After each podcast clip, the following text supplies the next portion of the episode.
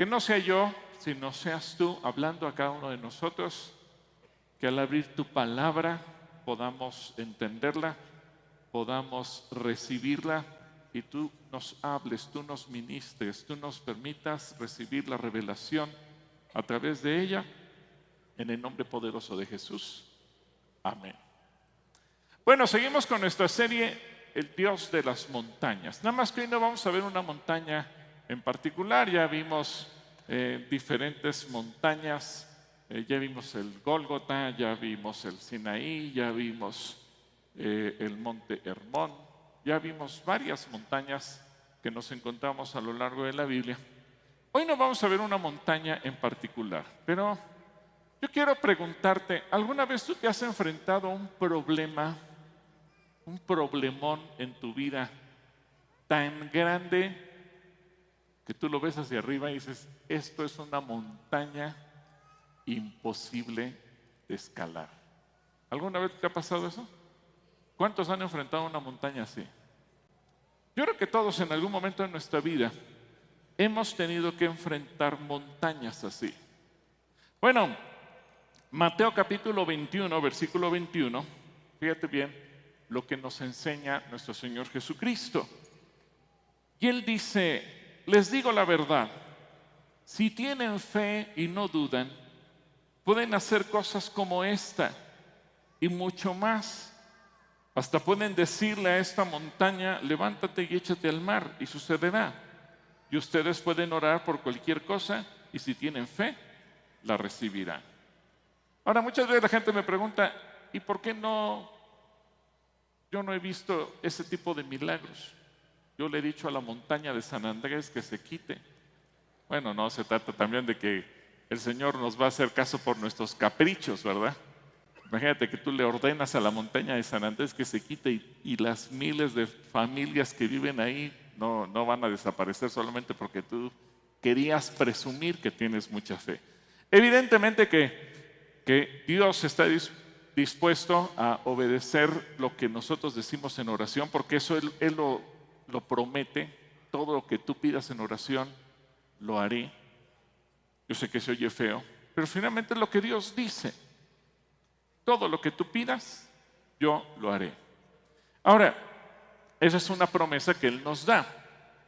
Pero Jesús compara los problemas con montañas. Y nos dice que cuando tú y yo tenemos una montaña enfrente, tenemos que hacerla a un lado. En un sentido figurado, los montes pueden llegar a representar muchas cosas, la eternidad o pueden representar estabilidad, pero montañas también pueden representar problemas. ¿Por qué Jesús dijo que tú le puedes decir a un monte, quítate y échate en el mar? No lo dijo simplemente porque se le ocurrió en ese momento. Hay todo un contexto en la Biblia que te enseña que las montañas representan problemas. Eh, o inestabilidad. Fíjate lo que dice Isaías capítulo 54, versículo 10, por ejemplo. Dice, pues las montañas podrán moverse y las colinas desaparecer. Cuando está hablando de esto, no está hablando de la inestabilidad en la que muchas veces los seres humanos nos encontramos. Pero aún así, mi fiel amor por ti permanecerá. Mi pacto de bendición nunca será roto, dice el Señor, que tiene misericordia de ti. ¿Qué nos está diciendo Dios ahí? Mira, puede ser que vengan problemas, puede, ser que vengan terremotos, puede ser que venga inestabilidad, lo que pasó la semana pasada, puede ser que quiebren los bancos, puede ser que todo aparentemente entre en un caos. Por eso hace la comparación. Se pueden mover las montañas y las colinas desaparecer. Si eso que parece tan estable desaparece, dice Dios, tú confía, mi amor por ti permanecerá para siempre. ¿Cuántos le dan gracias a Dios por el amor que Él nos tiene? Ahora, una montaña la podemos ver como una acumulación excesiva de algo. Puede ser una acumulación excesiva de lava, de tierra o de lo que sea. Pero una montaña puede ser una, una acumulación excesiva de problemas, una acumulación excesiva de enfermedades, una acumulación excesiva de problemas financieros. Alguien dice, me quedé sin empleo y al mismo tiempo, pues no pude ya pagar tal vez mis tarjetas y entonces comenzaron las deudas y ya no pude pagar la hipoteca de mi casa y entonces vino la amenaza del banco de quitarme mi casa y al mismo tiempo ya no pude pagar la colegiatura de mis hijos y entonces de repente mis hijos quedaron a punto de ser expulsados de la escuela. Y esa es una montaña y se te empieza a acumular. No solamente fue que me perdí el empleo, es que al no haber ingresos entonces empiezas a, a juntarse un problema encima de otro. Y a lo mejor esa presión que sientes hace que te enfermes y se te sube la presión arterial y empiezas a tener problemas en el estómago.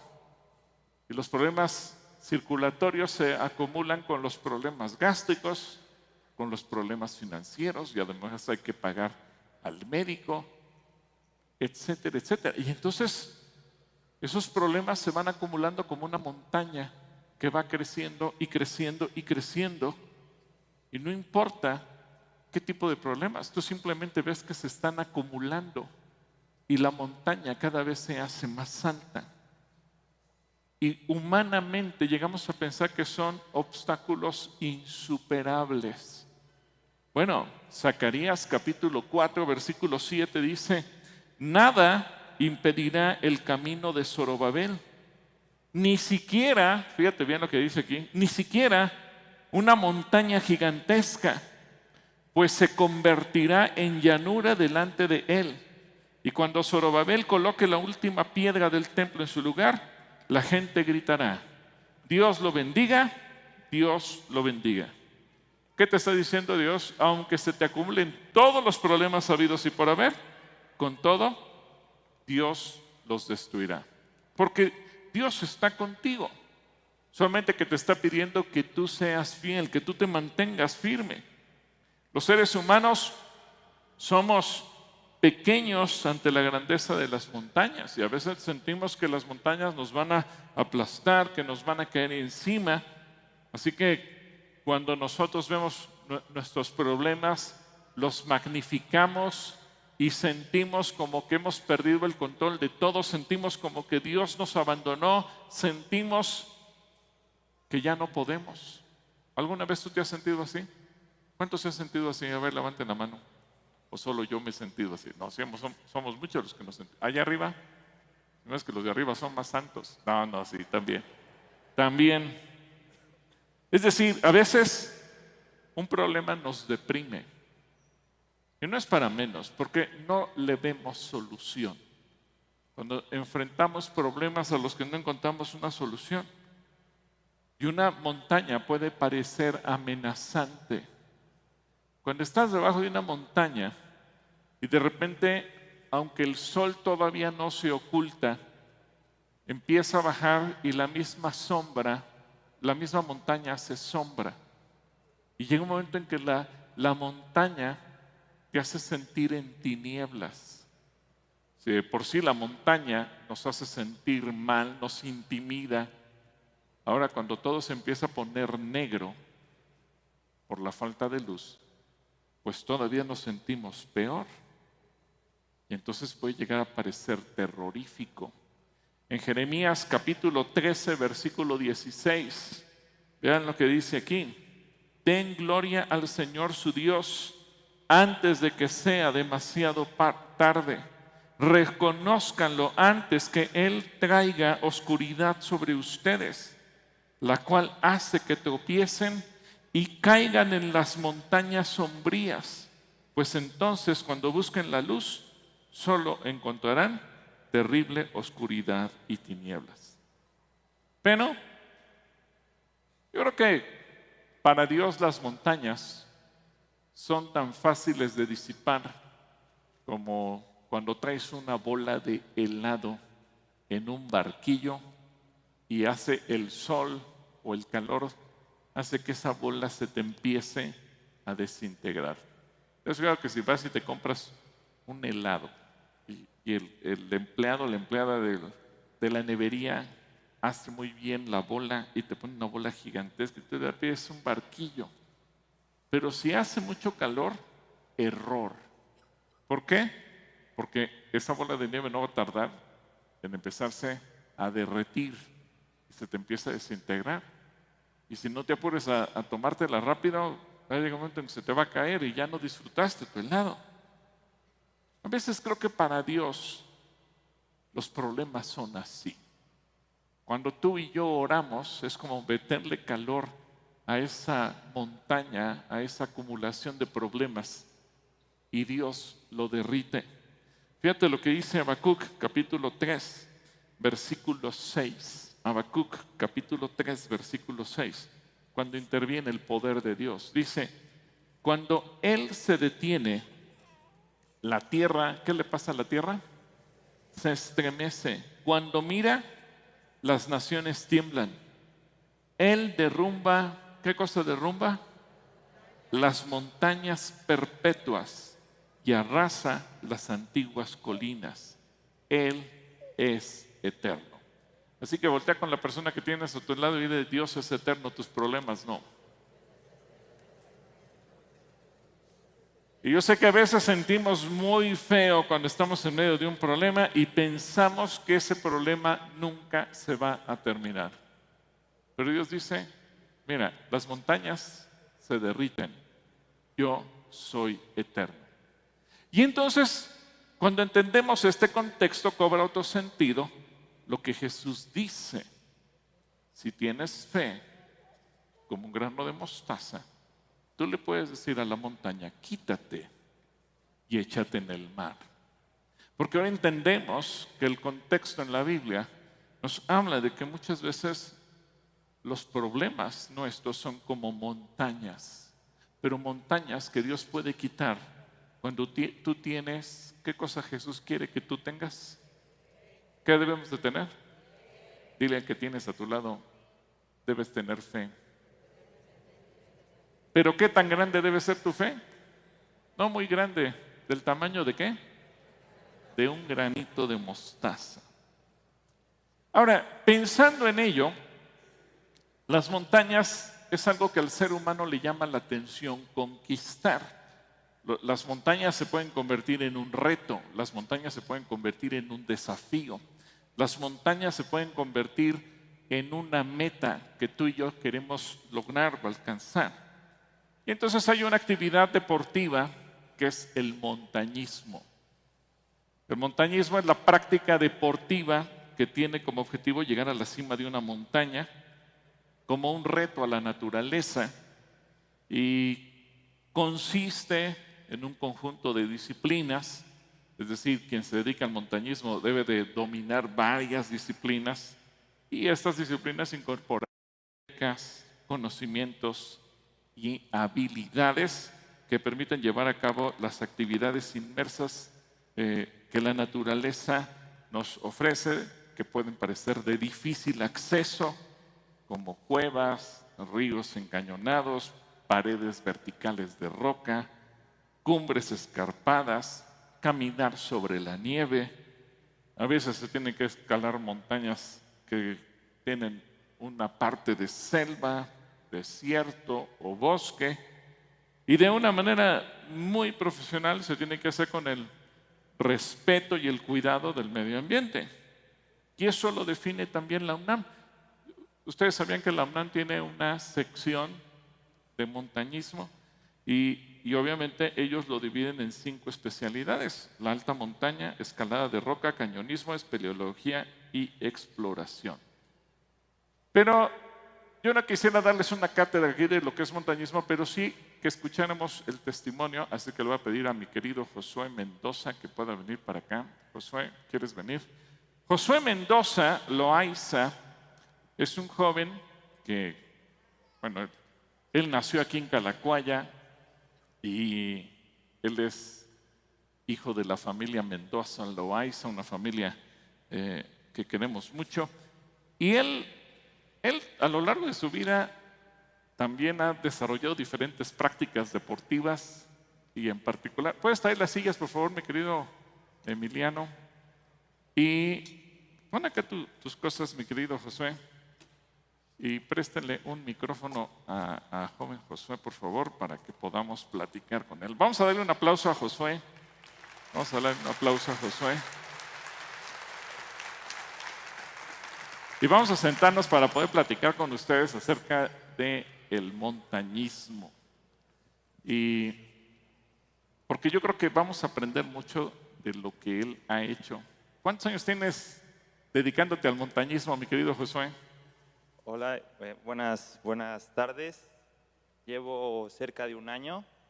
Este, es poquito tiempo, pero sí lo he hecho constante. ¿Y cómo te nació la afición? A ver, platícame.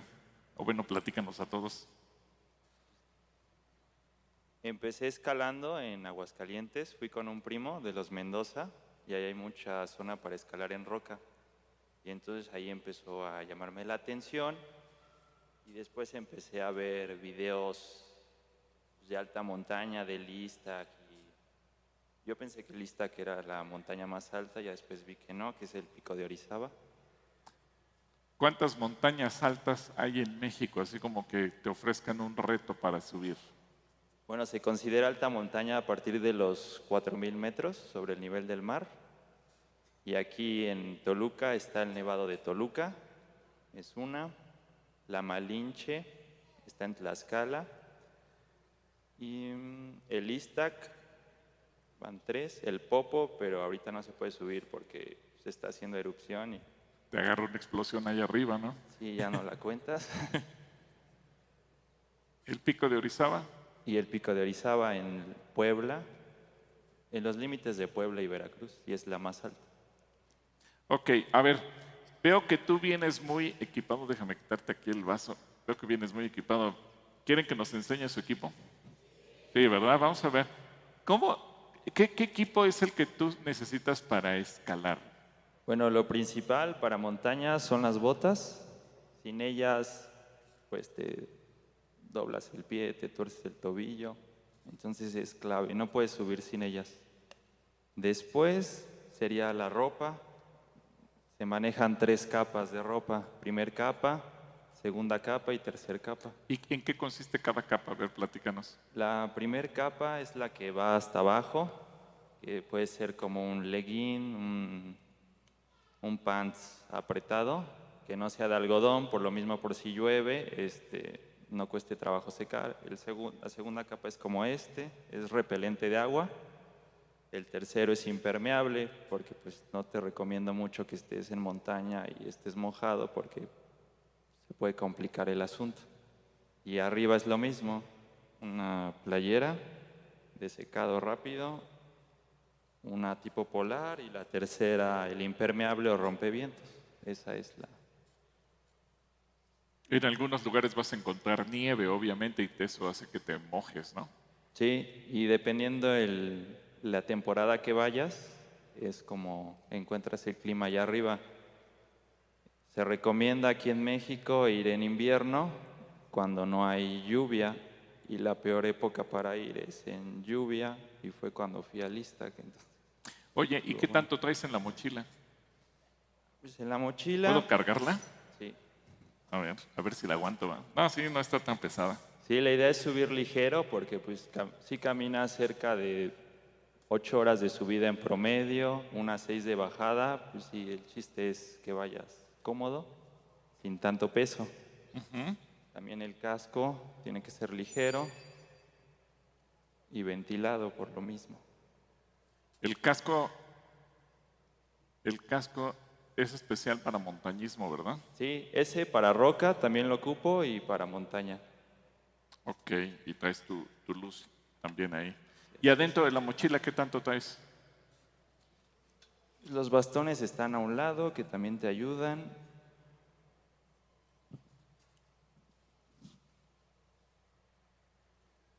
Este es un bof que va en el cuello y te cubre del viento. Gogles porque arriba te, puede dar ceguera por la nieve, por la, por la misma, el reflejo de la luz del sol en la nieve, hace que te puedas quedar ciego. Y unos guantes, bueno, son dos, unos guantes ligeros y ya los de nieve. Y ya lo demás es ropa. Ok, muchas gracias, Josué. Oye, ¿y cómo te preparas para subir una montaña? Por ejemplo, para subir al Iztaccíhuatl, ¿qué tipo de preparación te exige? Ahí sí necesitas haber subido ya, se recomienda al menos el Nevado de Toluca y el Amalinche para prepararte, porque son dos días. Entonces acampas un día antes y empiezas a subir a las 12 de la mañana. ¿Y tú ves alguna semejanza, tú que practicas el montañismo, con la vida espiritual? Uy, sí, bastante. Como pues, somos de ciudad, no estás acostumbrado a salir mucho, ni siquiera a ver las estrellas por la contaminación. Y ya cuando sales y como los ascensos son de noche, empiezas a ver las estrellas, estrellas fugaces, me tocó ver un cometa, estuvo muy padre eso. Y, y sí, la primera semejanza que veo es tener un guía. Si no tienes un guía, te vas a perder en el camino y pues los caminos que agarras no te llevan a ningún lado, puedes ir a un precipicio, incluso te puedes morir. O sea, no, no puede ser que cualquiera de nosotros digamos, mañana me voy a subir una montaña, aunque no conozca a ningún guía, guiado por mi sentido común. No, no se los recomiendo, a menos que quieran salir en las noticias. Sí, necesitan un guía. Más en las, bueno, en México, en el Istac y en el Pico, sí, un guía. A menos que ustedes en guía, pues sí pueden. ¿Con qué compararías tú al guía? ¿Con quién? Con Jesús, ya que con Él llevas el camino, caminas junto con Él, Él te dice por dónde, dónde tienes que ir y todo. Porque si vas por tu cuenta, pues sí, te pierdes. ¿Qué otro tipo de preparación requieres? Física, porque en, vez, sí hay récords de que lo hagas más rápido y eso, pero en sí es más de resistencia. Aunque vayas lento, pero que lo logres. Y, estos videos que nos han estado poniendo, ¿en qué montaña los, los tomaste tú? Ese es en cumbre de Pico de Orizaba, 5.636 metros, había mucho viento. Este, luego me dicen que, pues, que me quite el casco y todo para que vean que, que sí soy yo, pero ahí hacía mucho viento y si me lo quitaba iba a salir volando. Ese es, es. ¿Y has tenido alguna experiencia terrorífica dentro del montañismo? Pues así tan terrorífica no, pero sí la he sufrido. La primera vez que fui al Istac éramos, es- sí éramos un grupo grande, éramos como 20 personas. ¿Para todos era la primera vez que subían? Sí, sí era para todos, pero llevábamos el mismo, la misma preparación y pues en teoría el mismo ritmo. ¿Cuántos guías lleva un grupo de 20, por ejemplo? Van como siete guías. Siete guías. Ah, fíjense qué importante, siete guías. Sí, porque tiene que ir uno adelante y pues, lo más importante, los que se regresan, los que ya no pueden continuar, tiene que haber alguien que los baje. O sea, no es de que ya me cansé y me regreso yo solito. Sí, no. Y cuando son grupos más pequeños, digamos tres, cinco, y solo va un guía, o suben todos o bajan todos. Entonces, pues es más. Ok. ¿Qué pasó en esa experiencia cuando subiste a lista? A ver, platícanos, ¿qué ocurrió durante esos dos días? Pues primero, es una experiencia de dos días. El primer día haces una caminata de aclimatación, el cuerpo se prepara para lo que viene. El campamento está a 4.200 metros. Aquí estamos a 2.200, 2.300. O sea, dos mil metros más. Ujú. Y ya con mucho viento, sin árboles, un poco menos de oxígeno, mucho viento. Y- ¿Cómo llegas al campamento? ¿Caminando? No, se, por lo regular el guía ya te incluye el traslado, entonces es como en una van y ya te lleva a un lugar que se llama La Joyita y es ahí donde acampas. Ok. Y bueno, ya una vez instalado el campamento, duerme, tomas la cena a las 5 de la tarde y empiezas a descansar o dormir los que puedan. Para despertarte como entre 10, 11 de la noche, para preparar tu equipo y empezar a subir. Y ya empezamos a subir a las 11 de como 10, 11 de la noche, para tener más probabilidades de éxito. Y pues avanzamos y pues un error muy grave fue que fuimos muy rápido. Íbamos, empezamos a subir muy rápido y pues ya a las dos horas de camino ya, este, ya veía borroso, ya tenía náuseas y ligero dolor de cabeza. Eso es mal de montaña. Y la única manera de que se te quite el mal de montaña es bajar. O sea, ya no puedes continuar. Entonces yo me fui más lento y me dijeron, ah, ya no puede continuar, este, ya se quedó ahí. Y yo les dije, ahorita los alcanzo. Y ahí me quedé esperando. Y empecé con el equipo 1, iban los de hasta adelante y me quedé esperando al equipo 2. Pasó un tiempo, llegaron y me dice el guía, ¿a poco ya? Yo, no, pues sí, ahí voy. Y ya este, continué. Y en el camino un amigo, el guía le decía, oye, vete para la derecha y él se iba para la izquierda. Entonces yo decía, pues, ¿qué le pasa? Y así fueron como dos veces más. Y entonces lo que él tenía es que estaba desorientado, ya estaba muy cansado. Entonces eso es muy peligroso porque es pues, un precipicio y pues te caes. Entonces ya el guía se dio cuenta y se fue con él. Y ya después llegamos al refugio de los 100, que está a 4.900 metros. Y el refugio es un lugar como de 3 por 6 metros, en donde te proteges del viento y del frío. Son unas, ahí puedes dormir, son unas literas de madera y pues, ahí te acuestas.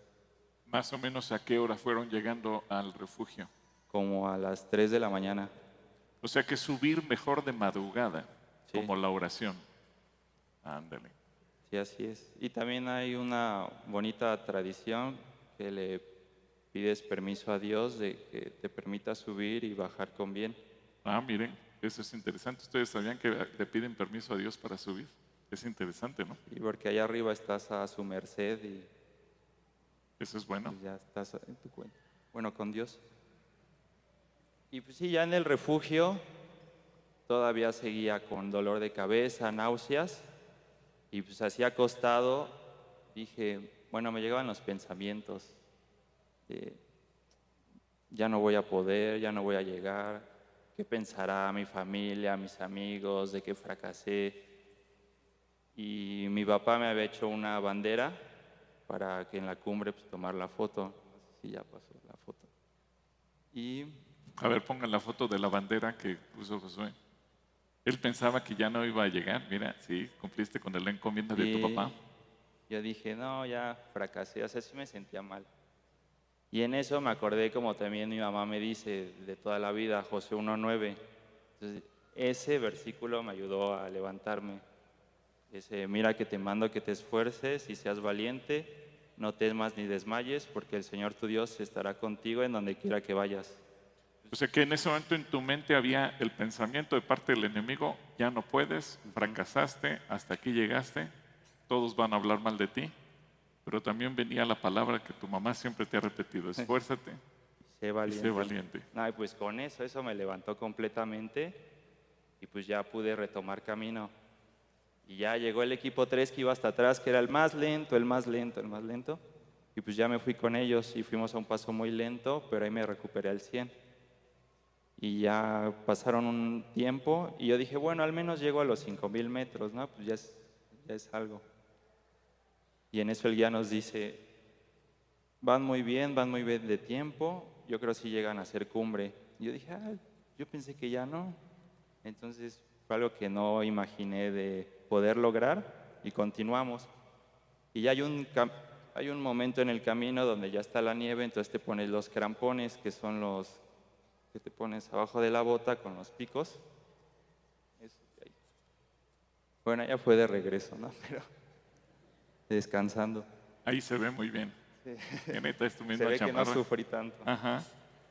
Y, y ya, y escucho por la radio que dice, voy a bajar con, con unos amigos que iban hasta adelante, porque ya, ya no podían más, ya estaban muy cansados. era Ya no mucho viento. lograron subir. Ya no.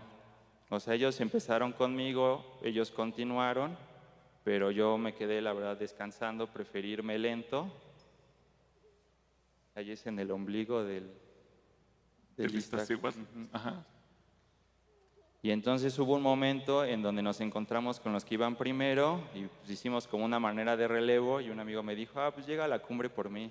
Yo sí, ya buen camino y todo. Eso fue emotivo. Y ya, unos metros más adelante, mucho viento, tanto viento que todo el cuerpo te lo, te lo empujaba de lado, los bastones. Y en eso empiezas a ver como la, el amanecer, los colores naranja. Y en ese momento ves que todo vale la pena ¿Se sufre en una subida bastante y tan más en la bajada. Bueno, depende. y se disfruta? Sí, Yo creo que cuando estás arriba sientes la gloria de Dios, ¿no? sí, bastante. Y dices, estos paisajes nunca imaginé verlos. Y, y sí, o sea, cuando empiezas a ver, empiezas oscuro y ya a las 6, 7 de la mañana empieza a amanecer y es, se transforma todo, o sea, empiezas a ver todo, dices, ay, todo eso subí, ¿en qué momento, no? Y sí, es muy bonito. Y pues ya cuando llegamos a la cumbre, pues todos felices y pues, las fotos, saqué mi bandera, ahora sí que yo pensé que ya no iba a poder. De los 20 que empezaron, ¿cuántos llegaron finalmente a la cumbre? Como unos siete, Siete, la tercera parte. Ahora, ¿qué diferencia en tiempo hay entre el primero, el segundo y el tercer grupo? no mucho. Como, bueno, ahí sí, ¿no? Pero como 40 a una hora. Digo, pero para Sí. hablar de dos días de subida no es tanto, ¿no? Sí, 40 no. minutos para, para un tramo de dos días. Ahora, otra pregunta que te quiero yo hacer. ¿Sientes que influye el tiempo en que algunos se desesperen y quieran ir forzosamente en el grupo número uno, aunque no tengan las condiciones? Sí, claro, porque normalmente cuando uno va hasta atrás dice, ah, ya se adelantaron, no lo voy a lograr, entonces uno se presiona. Y por eso.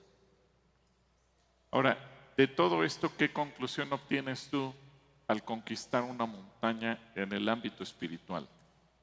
Pues de que aunque pienses que es imposible, que ya no lo vas a lograr, que ves que otras personas lo están logrando y tú no, y tú batallas mucho, este, tú vas en- van en el mismo camino, nada más van en diferente tiempo, tranquilo, vas a llegar, no te desesperes y con disciplina.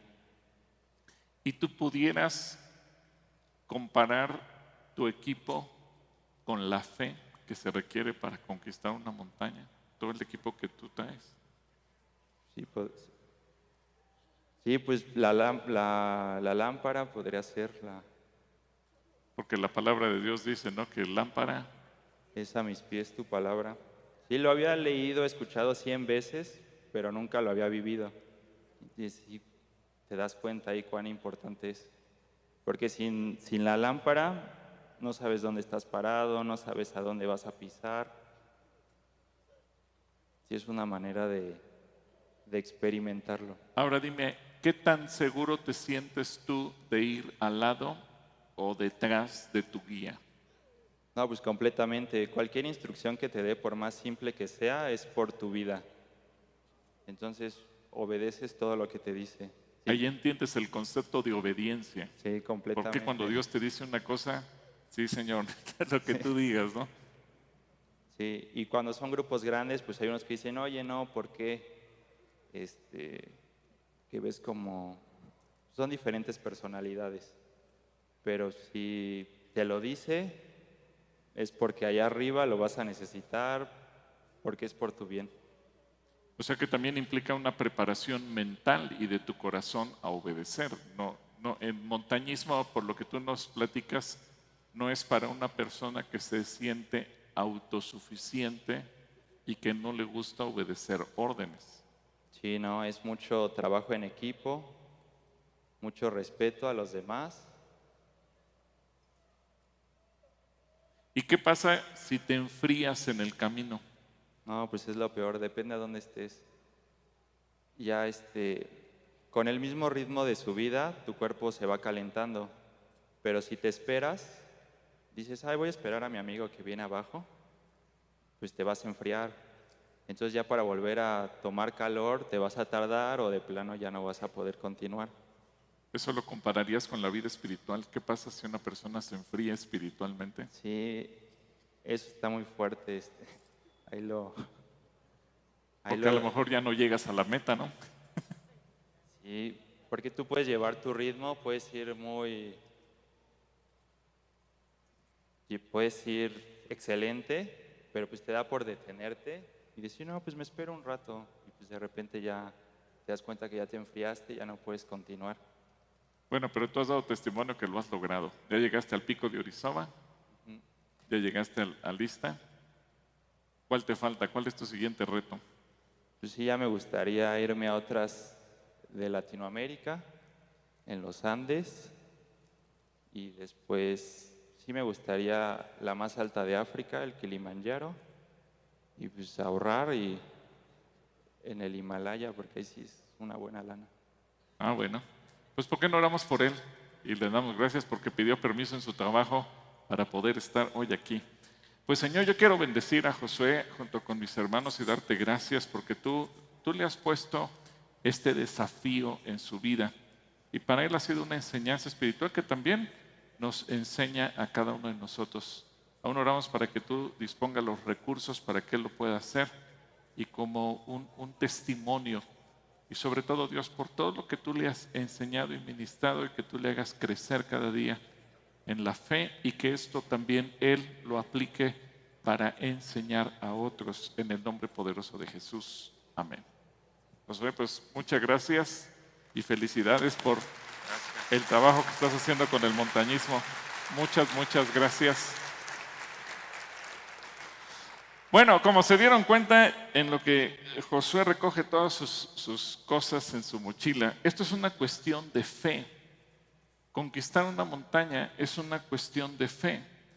Mateo 17, 20 dice, ustedes, y este es un, llamado de parte de Dios a todos nosotros, ustedes no tienen la fe suficiente, les dijo Jesús, les digo la verdad, si tuvieran fe, aunque fuera tan pequeña como una semilla de mostaza, podrían decirle a esta montaña, muévete de aquí hasta allá, y la montaña se movería. Nada sería imposible. Nada más que, mira, muchas veces, yo sé que a lo mejor así como ahorita José nos platicó, habrá gente que dirá, yo jamás en la vida me, me atrevería a practicar el montañismo. Y hay gente que en lugar de creer lo que Dios dice, se pone a discutir teológicamente. Y, y sí lo puedo hacer, y sí es válido hacerlo, y, realmente puedo ordenarle algo que suceda, y puedo decretar y puedo ordenar. Y entra en la discusión. Yo te recomiendo una cosa a ti que estás aquí, al que nos está viendo en internet. No discutas teológicamente, mejor obedece. ¿Qué escuchamos ahorita con José? Clave para escalar y conquistar la montaña. ¿Qué tenemos que hacer? Obedecer. Y, a veces nos cuesta trabajo obedecer a Dios. Él nos dice algo y empezamos a discutir que si se puede, que si no se puede, que, que si lo quiso decir, que si no lo quiso decir. No discutas, mejor obedece. Ahora, Jesús nos anima a hacerlo. Si tú ves Marcos 11, 22, Marcos 11, 22 al 25, dice, tengan fe en Dios. Les digo la verdad. Ustedes pueden decir esta montaña, levántate y échate al mar y sucederá. Pero deben, ¿deben qué? creer de verdad que ocurrirá y no tener ninguna duda en el corazón. Les digo, ustedes pueden orar. ¿Ustedes pueden qué? A ver, dile a la persona que tienes a tu lado, tú puedes orar. Ustedes pueden orar por cualquier cosa y si creen que lo han recibido será suyo. Cuando estén orando, primero perdonen a todo aquel contra quien guarden rencor para que su Padre que está en el cielo también les perdone a ustedes sus pecados. Así que, en base a esto, yo quiero hablarte de cinco montañas personales que tenemos que conquistar. Cinco montañas personales que tenemos que conquistar. Primer montaña, la duda. La montaña de la duda. A ver, un ejercicio de sinceridad. ¿Cuántos aquí en algún momento han llegado a experimentar duda? Entonces es una montaña que tenemos que conquistar, la duda. Jesús dice, no dudes en tu corazón. Y en primera de Juan, capítulo 3, versículo 21 y 22, fíjate lo que dice aquí el Espíritu Santo a través de Juan.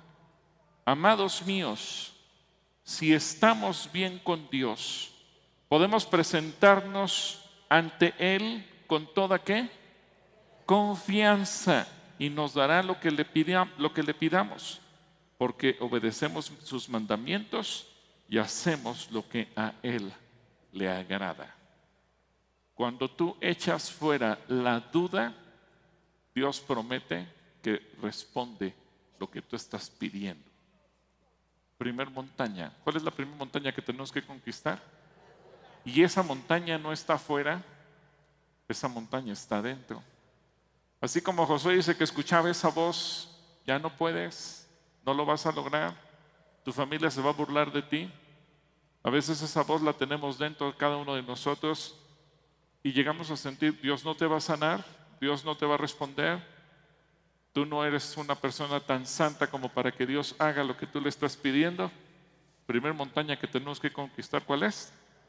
La duda. Segunda montaña, el orgullo. El orgullo. ¿Se dan cuenta ahorita que nos platicaba Josué?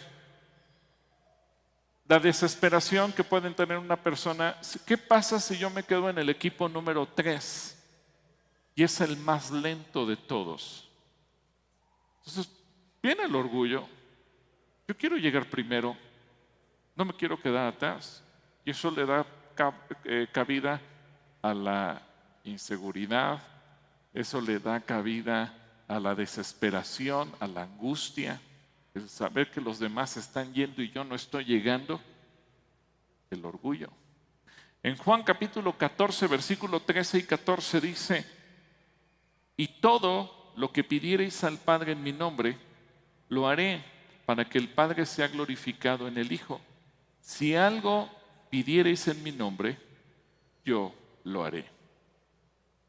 Ahora, yo te voy a hacer una pregunta. ¿Qué te impide orar? ¿Qué te impide orar? Yo me he dado cuenta que muchas veces lo que nos impide orar es el orgullo. Hay gente que me dice, pero es que crees que soy tan tonto que no lo pueda resolver y que se lo tenga que pedir a Dios.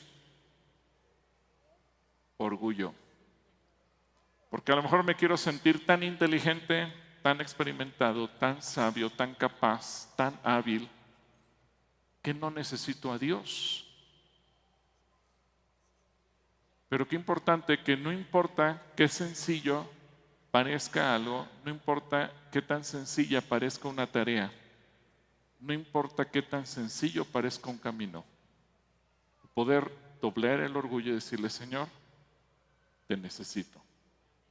Necesito tu dirección en mi vida. ¿Qué nos impide reconocer que nosotros solos no podemos? Me llama la atención lo que nos hablaba acerca del montañismo el estar escuchando las instrucciones que dé el guía. Y que por sencilla que sea la instrucción, tú lo obedezcas. ¿Se acuerdan qué nos dijo? Porque tu obediencia a lo que el guía te diga depende de tu vida. Depende de tu vida. El guía conoce el camino de día y de noche. El guía conoce el camino en la oscuridad y en la luz. Así como el Espíritu Santo conoce todo alrededor de nosotros, nosotros no lo conocemos. Pero a veces somos tan orgullosos que si Dios nos dice a la derecha, nosotros nos vamos a la izquierda. Y si nos dice a la izquierda, nosotros nos vamos a la derecha. somos orgullosos. Él, y voy a poner un ejemplo muy simple que, que regularmente nos hace pensar. Dios dice, no salgas por fiador de nadie. Pero inmediatamente viene nuestro reclamo. ¿Y entonces dónde queda la misericordia? Y el otro día leí una definición que me llamó la atención. Fiador, un tonto con pluma. Eso lo dice un abogado. Definición de fiador, un tonto con pluma. ¿Qué dice Dios? No salgas por fiador de nadie. Ah, pero yo quiero salir de fiador. Yo quiero demostrar que soy más buena persona que Dios. Yo quiero demostrar que soy más misericordioso que Dios. Y entonces nos metemos en cada lío. Y luego venimos llorando, Señor, sácame de esta. ¿Y por qué nos metimos en tal problema? Por orgullosos, por no hacer lo que Dios nos dice. En Juan capítulo 16, versículo 24 dice, no lo han hecho antes, pidan en mi nombre y recibirán y tendrán alegría en abundancia. Fíjate que el Señor hablaba en el contexto de una enfermedad que acababa de sanar, algo que hacía una sanidad que parecía muy complicada, cuando dijo, cuando él sanó al hijo de un hombre y sus discípulos le preguntaron, Señor, ¿y nosotros por qué no pudimos? El Señor dijo, porque este género no sale sino con qué? Oración y ayuno. A veces creemos que los demonios se van a sujetar a nosotros simplemente porque somos nosotros. A veces creemos que los problemas se van a resolver simplemente porque somos nosotros. Pero Dios nos dice, tú tienes que orar y depender de Él.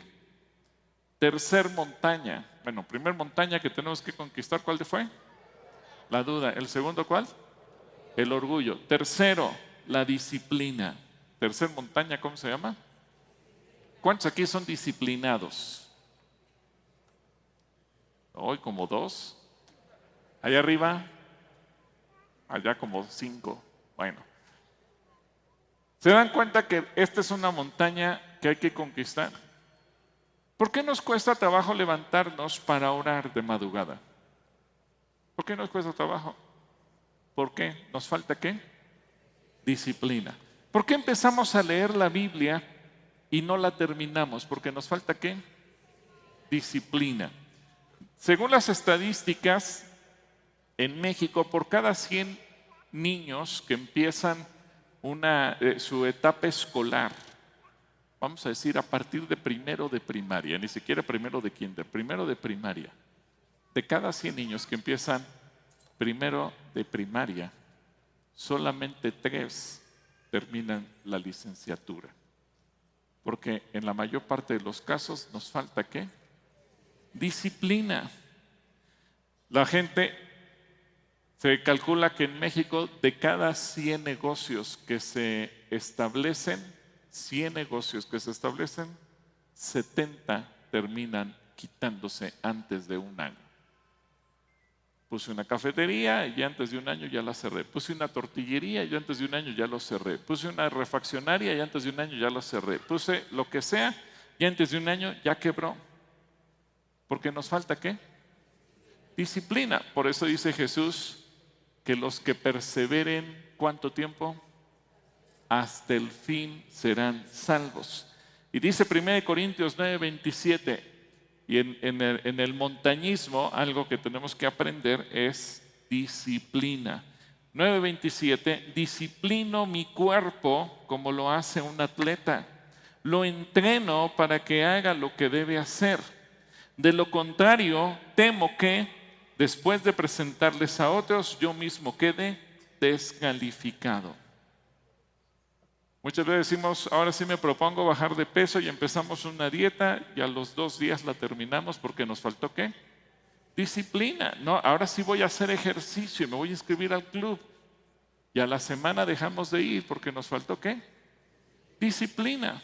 Entonces, algo que tenemos que conquistar en nosotros no afuera, no en el mundo, no con el diablo, en nosotros, ¿qué cosa es? Disciplina. Entonces, primer montaña, ¿cuál fue? La duda, segunda montaña, el orgullo, tercera montaña, la disciplina. Cuarta montaña, el rencor. El rencor. ¿Quién aquí es rencoroso? Mejor no levanten la mano. El rencor. Algo que el Señor continuamente nos habla para que la oración fluya es que nosotros estemos dispuestos a perdonar. Pero creo que a veces los cristianos somos vengativos. Somos vengativos. Y incluso hay unos que ya tienen sus versículos favoritos. Hermano, pero yo ya oré y el Señor me dijo, mía es la venganza. Entonces estoy soñando el día en que el Señor derrame su venganza sobre mis enemigos. Porque lo que más añoramos es venganza. Pero sabes que para Dios las cosas no son así. Porque a lo mejor esa persona que te hecho la vida de cuadritos, de repente Dios trata con ella, se arrepiente, se salva, cambia y tú te enojas. No, pero no es justo. Yo estaba esperando que le cayera fuego del cielo y ahora resulta que ya se convirtió. No, Señor, eso no me parece correcto. ¿Por qué Dios no es justo como yo? Entonces, le damos paso al rencor y el rencor se vuelve una montaña en nosotros. Juan capítulo 15, versículo 7 dice, si ustedes permanecen en mí y mis palabras permanecen en ustedes, pueden pedir lo que quieran y les será concedido.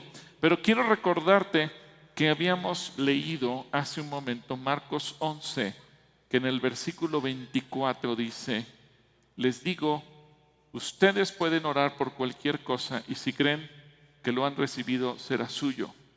Cuando estén orando, cuando estén orando, primero, antes que nada, perdonen a todo aquel contra quien guarden rencor, para que su Padre que esté en el cielo también les perdone a ustedes sus pecados. ¿Se acuerdan cuando aprendimos a orar? y nos enseñaron el Padre nuestro, el principio es, ¿qué cosa? El perdón.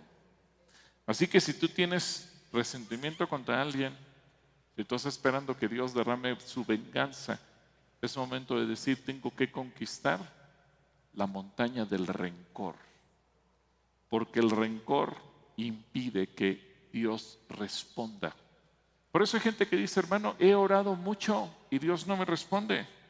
Bueno, revisemos si no hay esa montaña en nosotros. Así que primera montaña, ¿cuál fue? La duda. Segunda montaña, el orgullo. Tercera montaña, la disciplina. Cuarta montaña, el rencor. Y la quinta montaña es la confesión. La confesión. Sobre todo, esta tercera condición, o esta montaña tiene que ver con nosotros mismos cuando hemos dañado a alguien y no nos atrevemos a reconocerlo, no nos atrevemos a pedir perdón. Es la contraparte del rencor. El rencor es cuando alguien me dañó y yo siento tanto dolor en mi corazón que no puedo ver a esa persona y lo, único que deseo es que Dios la destruya. Pero, ¿qué pasa cuando yo lastimé, cuando yo dañé, cuando yo ofendí, cuando yo dije, cuando yo hice algo que a esa persona la lastimó? Y a veces lo más cercano es si sientes que te ofendí, te pido perdón. Pero el si sientes que te ofendí es tan lejano porque en realidad yo no estoy reconociendo nada. Es tu bronca, es tu problema. Tú así lo entendiste, yo no tengo nada que ver. Porque nos cuesta trabajo reconocer, sí, yo dije, sí, yo hice, sí, yo actué, sí, yo te lastimé, sí, yo te ofendí. Y dice Santiago capítulo 5 versículo 16. Por eso, confiesen sus pecados unos a otros y oren unos a otros para que Dios los sane. Y luego Santiago concluye al revés de lo que Jesús dijo. La oración de una persona buena es muy poderosa porque Dios la escucha. Jesús comenzó hablándonos del poder de Dios a través de la oración y concluye diciéndonos la importancia del perdón. Santiago comienza hablando de la confesión y concluye hablando de la oración poderosa. Así que tanto o más difícil que subir una montaña es la confesión, porque la confesión nos coloca en una posición de vulnerabilidad. Y cuando reconozco que te ofendí, que te lastimé, que hice algo que te hizo sentir mal, me estoy poniendo en el tiro al blanco. Te estoy dando el derecho para que me digas todo lo que me quieras decir y no me puedo defender, porque simplemente reconozco que la regué, que te lastimé, que te ofendí, que te hice sentir mal. No te estoy diciendo si tú sientes, estoy reconociendo, yo te lastimé. Es la posición más vulnerable de todas. Por eso cuesta tanto trabajo subir esta montaña, porque nos coloca en una posición difícil. Pero el Señor nos promete que cuando tú y yo obedecemos lo que Él nos dice, entonces podremos conquistar cualquier montaña. En primera de Juan capítulo 5 versículo 14 y 15 dice, confiamos en Dios, pues sabemos que Él nos oye. Si le pedimos algo que a Él le agrada, y así como sabemos que Él oye nuestras oraciones, también sabemos que ya nos ha dado lo que le hemos pedido. Así que yo quiero animarte para que tú te atrevas a conquistar estas cinco montañas. Primera montaña, ¿cuál fue? La duda. Segunda montaña, el orgullo. Tercera montaña, la disciplina. La cuarta montaña, el rencor. Y la quinta montaña, la confesión. Así que yo te voy a invitar a que en ese momento te pongas de pie y le digas, Señor, yo quiero conquistar esas montañas. A lo mejor esa montaña es un problema financiero, a lo mejor esa montaña es un problema eh, de salud, a lo mejor esa montaña es un problema de divorcio, a lo mejor esa montaña es un rompimiento, a lo mejor esa montaña es alguna situación que tú no sabes ni cómo resolver y no tienes ni la más remota idea de cómo encontrar esa solución. Pero aquí estamos, Señor, hoy venimos delante de ti como tú nos dices. Queremos tener fe tan solo como un grano de mostaza para poder conquistar esas montañas, para poderlas decir, quítate y échate en el mar. Padre, tú nos enseñas en tu palabra que, que para ti es tan sencillo derretir una montaña y desaparezca como se derrite una bola de nieve bajo el sol. Para ti no hay nada imposible. Para ti no hay absolutamente nada que puede impedir que la bendición tuya llegue a nosotros. Pero nos damos cuenta que esas montañas a veces están en nuestro propio corazón, esas montañas a veces están en nuestra propia mente. Padre, queremos conquistar esas montañas de duda, porque queremos creer. Pero sabemos que tenemos que conquistar también la montaña del orgullo que nos impide orar. Y conquistar la montaña de la disciplina que a veces nos impide caminar en el orden que tú deseas. Y, y eso nos impide ser esforzados y valientes. Y queremos conquistar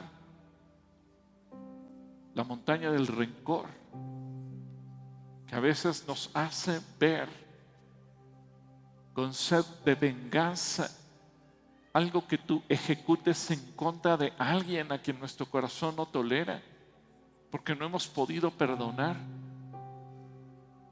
Y qué importante conquistar la confesión para no echarle a los demás los problemas, sino asumir nosotros la responsabilidad que tenemos. Padre, no cabe duda que tenemos muchas montañas que mover, muchas montañas que conquistar, muchas montañas que tenemos que hacer a un lado. Pero esas montañas deben comenzar con nosotros mismos. Así que Dios, aquí estamos. Yo te pido que cada uno de nosotros podamos caminar conquistando montañas y que nos enseñes a vivir en victoria como tú lo haces siempre. Gracias, Padre, en el nombre de Jesús. Amén. Y antes de irnos, yo quiero orar por aquellos que tal vez nunca antes han tenido la oportunidad de decirle, Señor Jesús, reconozco que he pecado, reconozco que he fallado, reconozco que no te conozco. A lo mejor ni siquiera he creído en ti. A lo mejor he tenido una religión, a lo mejor he tenido muchas otras cosas, pero, pero te necesito, Señor Jesús. Si tú eres esa persona que hoy estás aquí, pero nunca antes le has abierto tu corazón para tener salvación y vida eterna, yo te invito a que vengas aquí al frente y nos des oportunidad de orar por ti. Si tú estás hoy aquí y dices, yo necesito, necesito la salvación de Dios.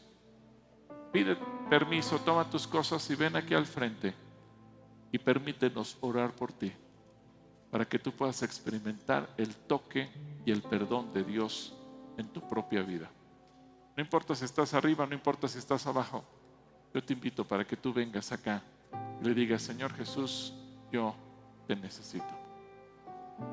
Si hay alguien aquí, sí, sí hay, miren, gracias a Dios. Dios te bendiga. ¿Cuál es tu nombre? Fidencio, Dios te bendiga, Fidencio. ¿Y cuál es tu nombre?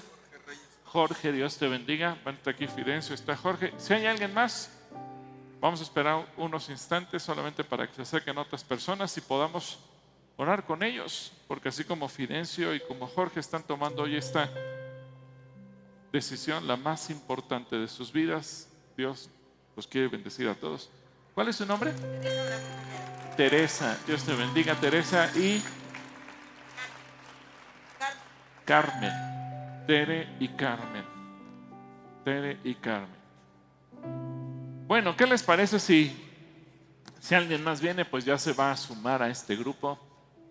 Ustedes que están aquí hoy, yo los felicito porque están tomando la decisión más importante de sus vidas. Porque esta decisión cambia la eternidad.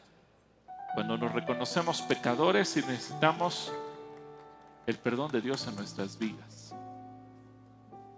Así que Jesús dio su vida por ustedes y por mí. Jesús estuvo dispuesto a morir en la cruz. La Biblia dice que no hay un solo ser humano, una sola persona que merezca el cielo por sí misma. Por eso Jesús vino y dio su vida y fue crucificado. La buena noticia es que no se quedó clavado en una cruz ni se quedó sepultado en una tumba. Jesús resucitó para garantizar que nos da perdón y que nos da vida eterna. Así que la Biblia dice que con el corazón creemos, pero con la boca lo confesamos. Y todo aquel que lo confiese, todo aquel que lo recibe, tiene el derecho de ser llamado hijo de Dios. Así que yo les voy a pedir que audiblemente ustedes hagan la siguiente oración. Cierren sus ojos para no distraerse, no piensen en la gente que está detrás de ustedes, simplemente en voz audible hagan una oración como la que yo les voy a guiar. Orar es platicar con Dios y decirle, Señor Jesús, este día quiero darte gracias porque tomaste mi lugar en esa cruz. Reconozco que yo lo merecía porque soy pecador. Pero hoy entiendo que tú tomaste mi lugar para perdonarme y para darme vida eterna. Hoy vengo a ti a reconocer con mis labios que Jesucristo es el Señor de señores y te abro mi corazón para que tú entres a vivir dentro de mí. Señor Jesús, gracias por amarme. Yo también quiero aprender a amarte y a obedecerte el resto de mi vida.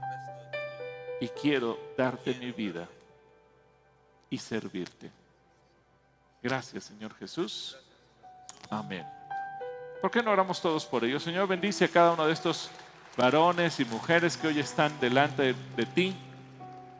Los bendecimos y te damos gracias porque tú los amas. Y hoy están tomando la decisión más importante de sus vidas. Que como iglesia los podamos servir, atender, ayudar, discipular.